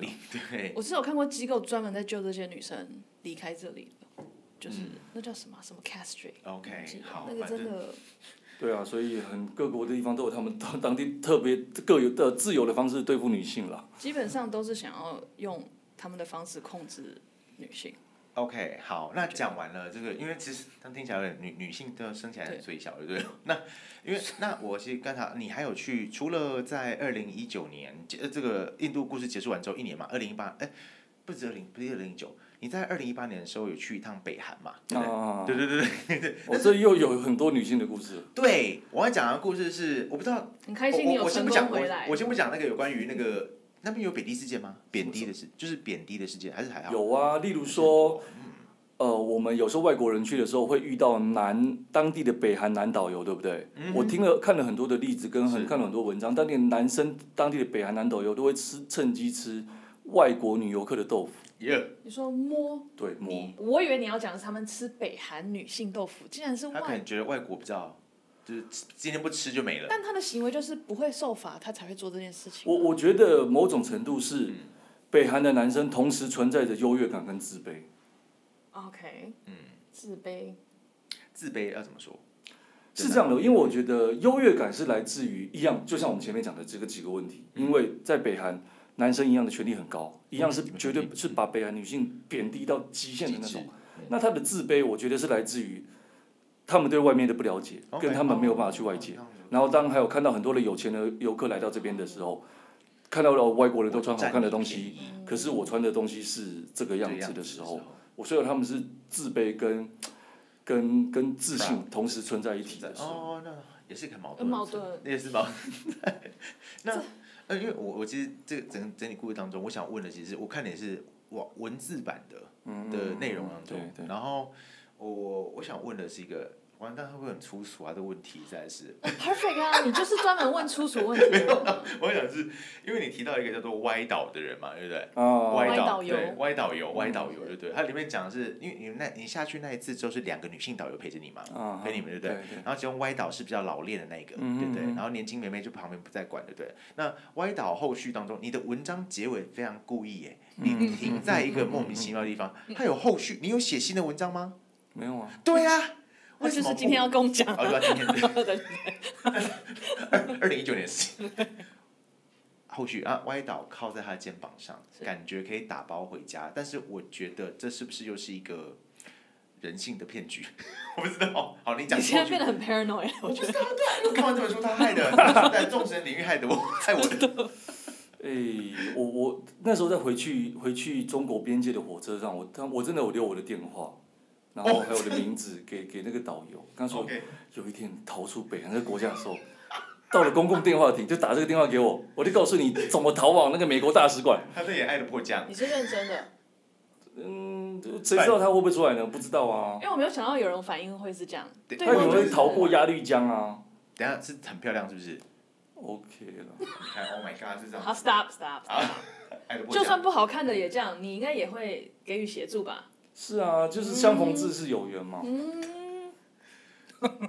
就是你，你可能说没有啊，好啊，等下就就只有靠肩膀了吧。你不能这样，真的不能这样，我觉得很危险。我觉得到在那边到处都有眼线。哦，OK。真的，我真的怀疑到处都有监视器。他会不会其实靠你？结果他们来说，你怎么可以这样对我们？就把你抓走。就是我就是担心这个。我要把那个头推回去，没有了。到底有 没有？到底有没有？没有没有没有，不行不行，没有了没有。在，因为那在游览车上，我们坐在最后一排，所以可能比较没有人注意到。应该是没有，不然你现在不会在这儿。对，真的我很担心，我我还在担心，我可还不可还可不可以再去北韩？你想再去啊？想啊。我的下一个问题也是这个，等下歪岛故事结束了吗？没了，没后续了。真的真的不能干嘛嘞？你真的等下进海关，海关一看你护照是这样子。对。就是推头的那个，推推头的。抓起来是不是？但但 他他他会有这样的举动，你很意外吗？很意外，我以为他们在在我进去北韩之前，我以为每个人可能都是机器人，每个人都没有办法 跟你有情感上的交流。很紧很压抑，不会表现真本性。就算他想要带你，想要带他出去，也不大可能啊。不可能啊，绝对不可能啊！我怎么带？啊！冲锋陷阵，压绿江那打射水。你是觉得压力江跨一下就过了是吗？就是那种。就是爱慕这样演起来啊，你知道吗？什么降落伞之类的，不知道。对啊，那女生到底祈求什么？她可能想要一夜春宵，就这样子。我觉得真的要干嘛？我觉得不是没机会。我是对啊，我是这样子啊，因为毕竟还有去唱 KTV 嘛。对。KTV 那 KTV 真的是一开始他把他的小学妹什么都带进来，然后小学妹就自己就默默的就飘走了。我猜一定有。有这样，等下我讲个很怂的话，北韩有 KTV。他也讲了，他在里面也讲了，就是说竟然有这种地方，真的我也不知道。我以为只有南韩这么。而且我觉得东西里面很新，比什么新据点什么都还漂亮还新。好丢脸呐！新据点还倒了嘞，西门 西门町个倒，好像是啊。但这个是呃，等下哦，这个导游。北韩特务会不会听这期节目啊？你们的你们的那种 travel plan 就是说，OK，七点我们去 KTV。No no no，这个是 plan 之外带我去的地方。所以我才惊讶。很危险呢。而且你还偷偷啊，反正都照片都看出来了嘛，你是偷拍的吧？那些都是偷拍照片吧？你的照片，那个这个这个地方是可以拍的啊。哦，都可以，是不是？好，只是这些这女生的照片我都打马赛克啊。对，我其实没有看到照片了，我没有，那就没有照片。OK。我现在很 confused，可能因为我们对北韩认识就只是。人家报的很惊，没有电，地球上最暗的地方。但 KTV 这都是同时存在的。是，但这个女生，但照你这样讲，带一些学妹来，所以女生的自主权蛮高。没，我觉得是刚好她在那个你这个设计那个场域当中，你觉得会设计？我觉得在场域当中，她要设计我吗？不然如果一嘟进去你就完了，听起来很自由哎。I doubt，我觉得他有可能是刚好，他是那个场域当中可能是职位比较高的人，那他刚好，我觉得小学妹一定识相啦，就说走开，然后就，然后就直接就走掉啦，因为他可能要对你干嘛之类的，maybe I don't know，不知道。那，但是我真的相信你嘟进去之后应该会出事，我猜啦，他可能就你要。我真的不敢。对啊。艳遇很酷，但是在北韩艳遇我们还是先不要好。北韩艳遇真的硬不北起来！北韩你不会跟艳遇结合在一起，这两个。我头好痛。好，好了，好，感谢外岛的故事。这样子，好。你有得得到你的那个 result 很满意吗？没有。我希望看到那种飞奔压力这样背他跑，然后砰砰砰，然后后面让他扫射那种感觉。好了，没有。那他现在应该不会在这里。就是，还有喷口水。好，再来那。因为我刚刚讲到一些比较危险的国家去哈，那我们就是到一些比较，嗯、呃，给学生听的那那那些故事说啊的取向。那你觉得给高中生啊，后续他们假设要壮游时，你有哪推荐哪一个国家比较适合背包客首发可以去的地方呢？有这种地方吗？嗯，我以前哦，我我三太子刚这个案子刚开始做的时候，我就很常去收到大学生、高中生的演讲。嗯，我我自己会讲啊，就是说。我我对什么纽约啊、日本啊这种兴趣相对的是少一点，相对的是少一点，因为我觉得这种地方其实我在电视上在看，都都其实都长都长得差不多。嗯、这个地方我以后十年后、十五年后、二十年后去，可能我觉得也也长得一样。嗯、可是我觉得很多地方哦，例如这些开发中的国家，你不早点去，真的你就看不到它原始的面貌。我觉得举个例子，像最近的尼泊尔。我十年前去，跟我前年去，哇靠，完全长得不一样。我十年前去的时候是很很原汁原味，路上什么挂牌什么都没有，就是当地的乡村的样子。我前三年我跟着一个 NGO 去做当地的义工拍摄，当地的街道全都是简体字的版本，全都是简体字的吊牌。一带一路过去了，哇，我真的受不了，我真的受不了，完全当年那种淳朴、那种很干净、纯粹的风气，完全都没有。我我觉得我非常非常的感激，很非常的庆幸我自己十年前看到真正的尼泊尔，还有很多十年前我看到真正原原本的那些国家的样子。我要发问另外一个，我在巴拿马时候很多人想要去古巴玩，他说如果再不去古巴的话，嗯、以后就会被。就是会会改变样貌，因为他们逐渐要开放了。那我不知道你后之前有去过古巴？我之前去过古巴，那时候是我是连不到 WiFi 的。然后听说你去网咖也是很难去可以连到网络的。但听说三年前去的时候，基本上 WiFi 已经是没有问题的。哦。所以我觉得也也差不多去古巴，我觉得车子可能换新了，会 不会？对，可能 B N W 可能已经满街跑了。哦，或特斯拉，对特斯拉。天哪！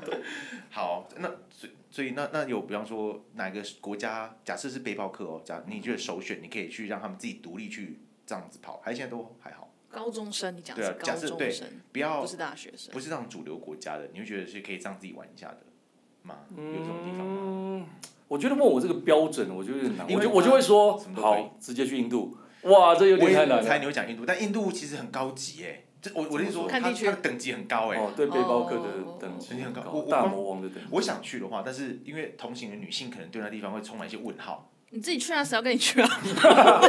你自己去啊。对印度，我觉得对女孩子最大的障碍就是厕所。哦，怎么说？怎么说？不是吗？你说。在路边吗？因为它不是一个可以很容易找到厕所的地方，而且它的厕所里面基本上应该就是这个灾难，一个。对，就是很可能很脏很乱，嗯、对对对，不喜欢在外面上厕所的人，可能更特别是一个考验。哦，我我问过所有想考虑去印度的人都，到最后是在厕所这一关过不去。倒退。那我应该 OK。我没差，因为你平常有随地随地乱小便的习那个习惯是不是？不是啊，就是能尿就尿啊，就是嗯，就这样。所以如果是男，那我们就是性别，男生的话。印度大魔王，你不会至少因为厕所问题不会这么困难。OK，maybe。女生呢？你有推荐女生？还讲日本。No problem。像我不知道不丹，我一直就是我要充满好奇。不丹只能跟团呢。哦，只能跟团。不丹不开放自由行。哇，而且很贵哦。很贵啊。我我之前在泰国有不丹学生。How？他去那边玩了。没有没有，他们我们是我们是国国际学校，所以会有各国的，你知道。我在印度的时候，我去某个饭印度的饭店里面拍照打卡干嘛的，我遇到不丹来的工读生，是，不知道为什么，不知道来实习还是做什么。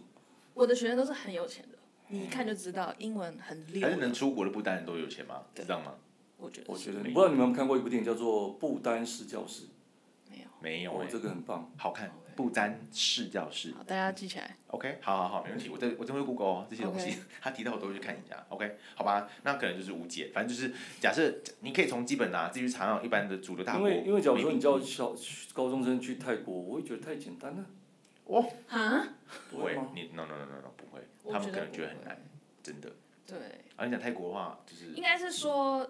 你的这些高中生有没有出国的经验？因为我觉得有自己出过国。他们会出过国都是那种旅游大国而已啦，他们绝对不会有，不像 Samantha，我们认识的那个 Samantha，你还记得她吗？对对，那个是印加女王，她本身跟背包客背着之后再去爬阿尔卑斯山之类，我不知道乱讲乱讲之类的。那个那个女性的定位方式，她是可以第一个手工印度，或许她就可能想愿意去了，我不知道，因为看调性的不同啊，的确啦，所以这一题因人制宜吧，就是跟的不一样，对吧？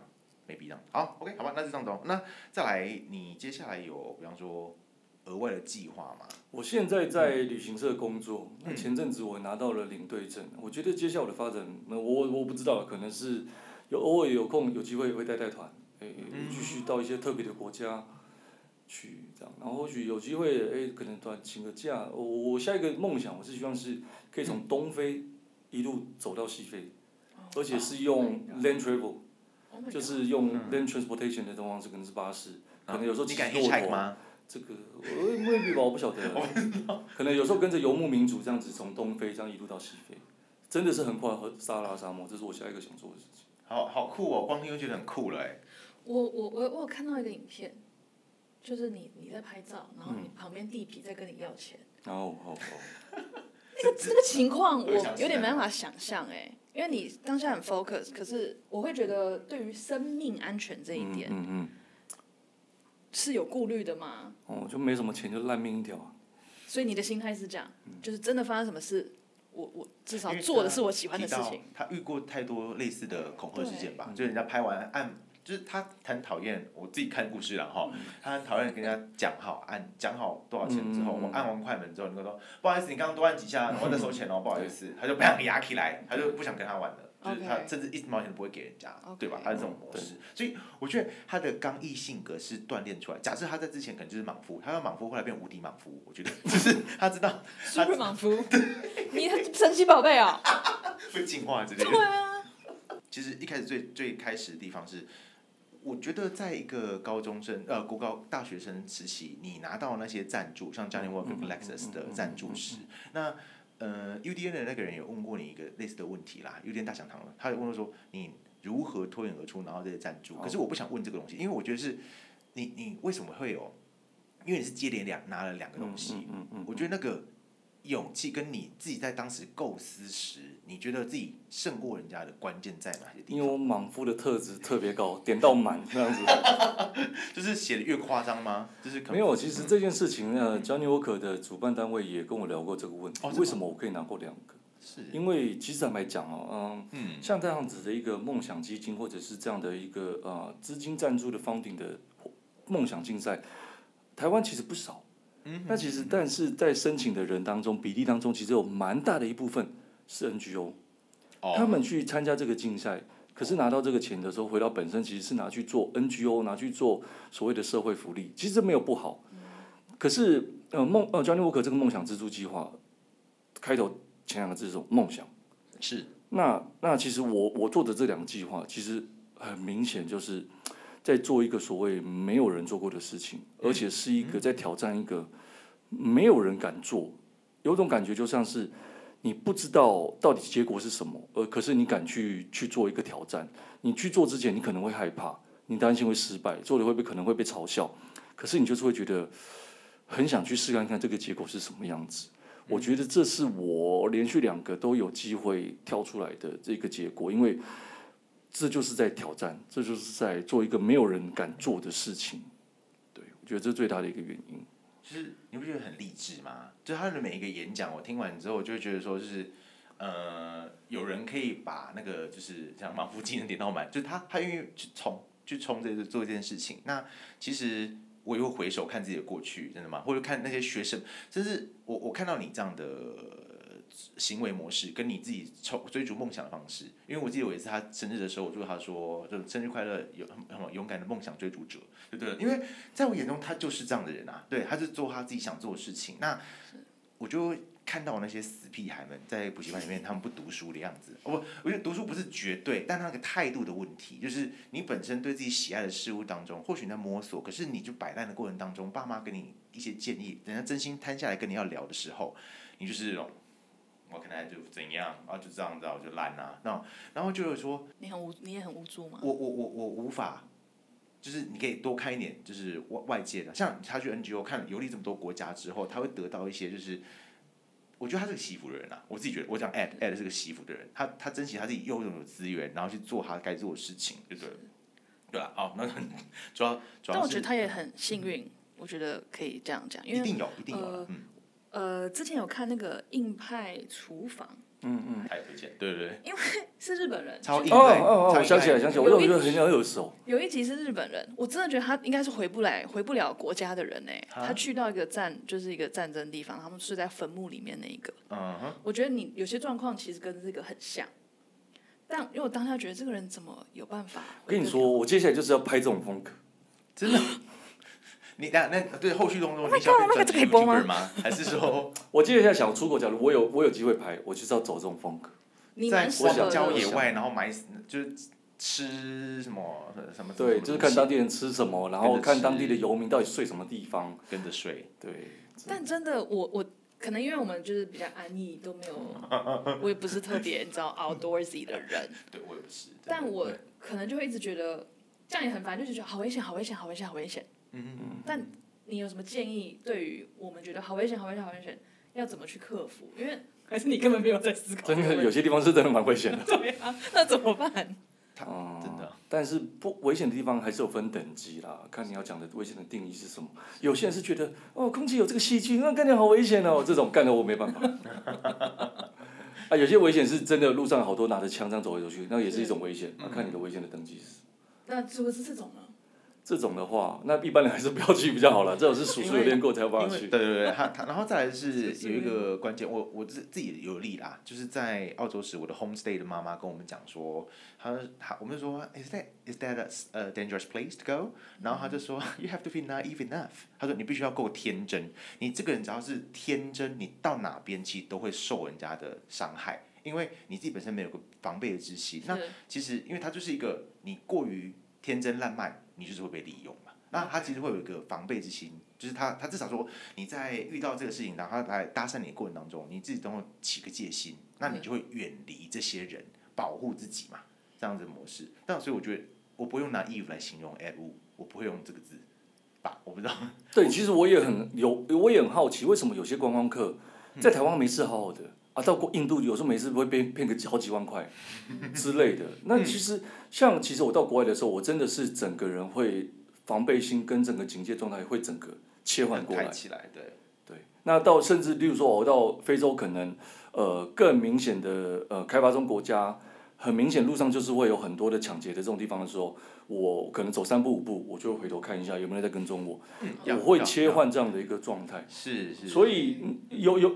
呃，我我走了，我我走了快八十几个国家，我坦白讲，我没有掉过任何的东西，那就很神奇，然后就是安然无恙哎。那是不是有些人会去日本，会全身东西全部掉光？对啊，对，就是这样子。嗯嗯嗯，没有没有，因为我要讲的是他那个回头的问题，就是我在泰国遇到一个很明显的事情，就是我们去大大寺庙还是大佛寺，忘记了。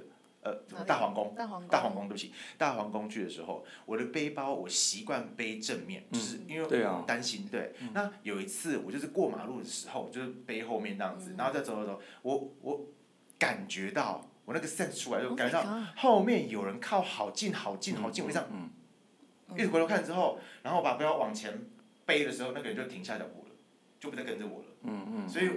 You know, 就是那那感知需要打开来，okay, 你竟然有哎、欸！对，像我如此 naive 的人，Yeah. 你感觉就是好热好热，然后擦汗擦汗，擦汗擦汗，然后前被变光光。对 对。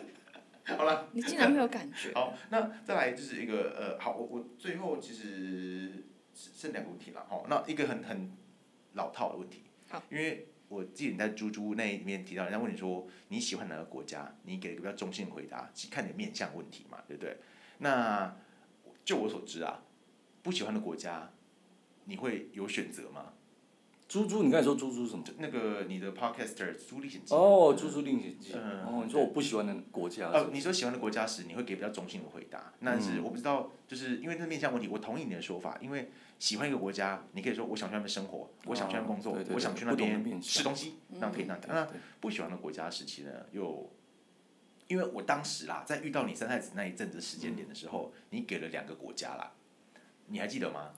忘了，没关系，我我我我我我就问一下，他当时有两个国家，就是他当时你你说，你印象很深刻哎，对对对，因为我真的我就是认识很久，然后他当时讲的话，我跟他聊下天的时候，他又给了两个不喜欢的国家，但是我不知道这么多年过后，因为你游历的国家更多了，你会不会改变这个说法？对不对？的你想是巴拿马跟埃及，因为他们的人口人不断的一直跟你就是。这边周旋，你觉得这个让你不？巴拿马的印象我有点忘记，巴拿马，但是我知道你们大家都很不喜欢巴拿马，这我知道。原来 啊，你不是美好回忆吗？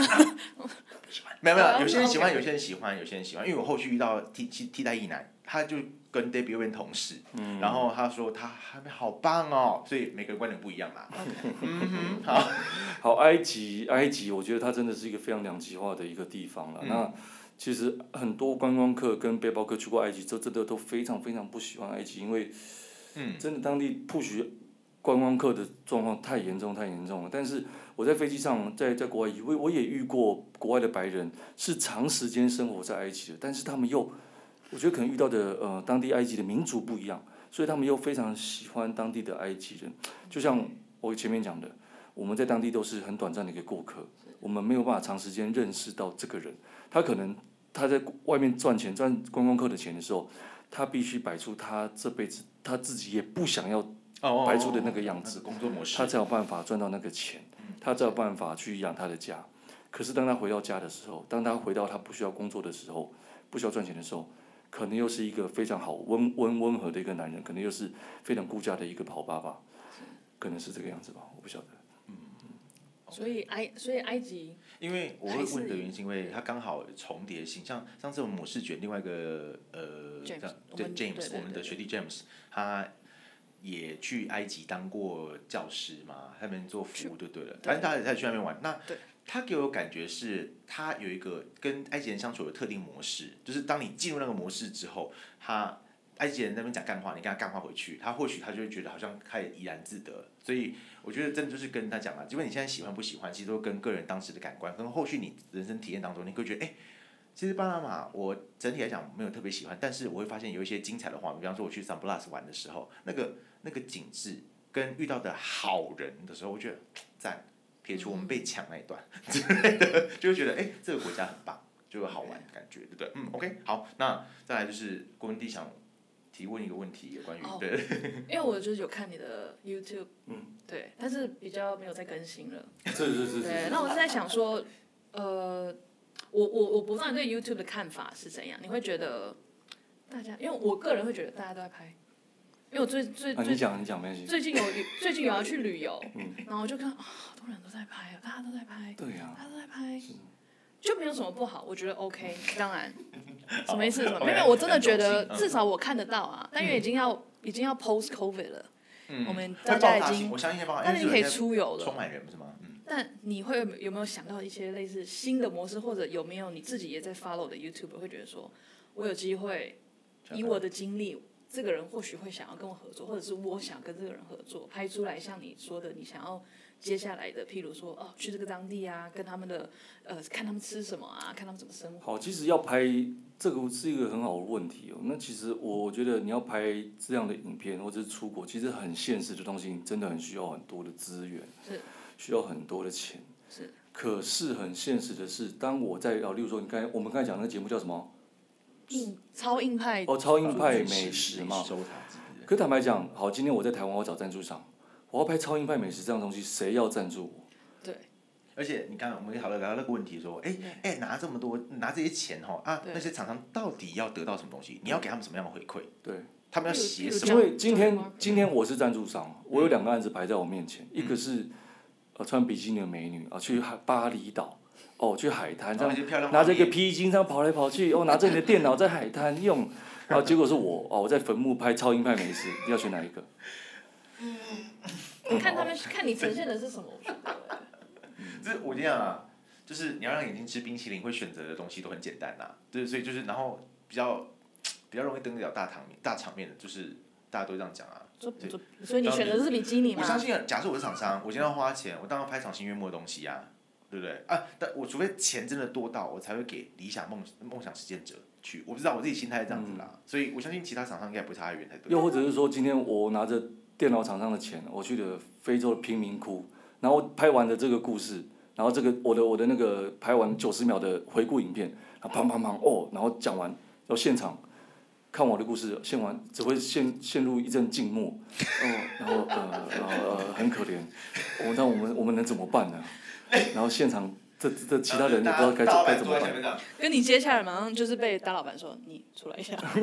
就是说那个我们活动叫的公关，那个被叫旁边骂。对，那那是不是我我宁愿我拿着一台电脑在沙滩跑跑去，大家看来哦很开心 啊，在皆大欢喜。猛男之类的，所以我觉得这是我我觉得我很大的一个比较大的一个难处，就是这是很现实的一个问题。但你已经成功做了 Johnny Walker 这一点，那你可以。Johnny Walker 那时候有想要期待你能帮他带来什么？因为我我因为我有问他说，Johnny Walker 是是酒对吧？还有别的别的品牌吗？登山品牌 Johnny Walker 吗？如果是酒的话，嗯，Johnny Walker 就是给你这个补助，就是那个你得奖嘛。那他们有跟你说我们期待看到什么，或者是你自己觉得你呃拿到赞助，然后做你想做的事有？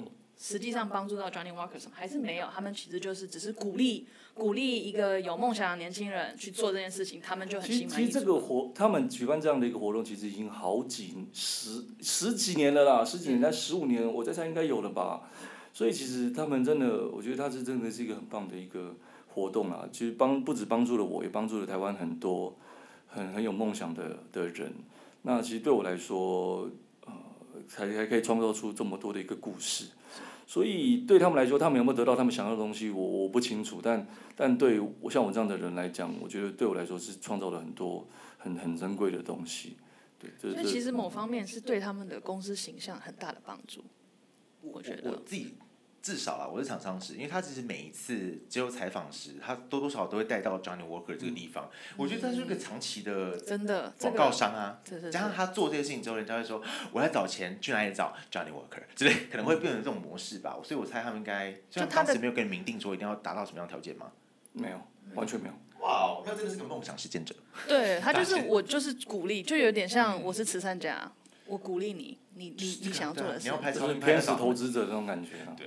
OK，好的，就是今天非常。所以我们不需要比基尼美女，OK，不需要比基尼美女。好，我们不需要，不需要，我们只需要一个真正有钱的 Sugar Daddy 就好。我我是吗？Johnny Walker 有想要被你这样讲吗？好，我说我看过很多那个呃相相关的演讲嘛，最后那他其实有讲到几句话，就是我觉得也不错，我都觉得很适合来当做就是整整段话的结局。在但在那之前，其实我要说，你跟蒋勋的对谈当中，他有提到，就是我不知道。蒋勋可能就是写了一首诗，他提到说，任何一个大树，它的根都是深深的扎在土里，可是他一定祝福它的种子要飘到很远，因为种子若落在大树根的旁边，它是不能长成大树的。所以，那这段话我觉得就就是简直在讲讲你嘛，就是他像 maybe 或者讲说接下来其他追寻梦想的，想要继续扩张成长的人。那最后，其实 Ed 的话当成最完美的结尾，因为他在某个演讲当中，他提到的东西，也给在听的那些小死屁孩们，我真的觉得他们欠骂，好，这这句话可以怎么？他说：“如果不出发，永远不会知道可以写下什么故事。”我们今天谢谢吴建恒 Ed 不感谢他，谢谢大家。好，那就希望你继续写下精彩人生的故事。好，我期待，而且你非常期待之后的作品。没错，是的，好，感谢大家收听，应该有下次见喽，拜拜，拜。拜。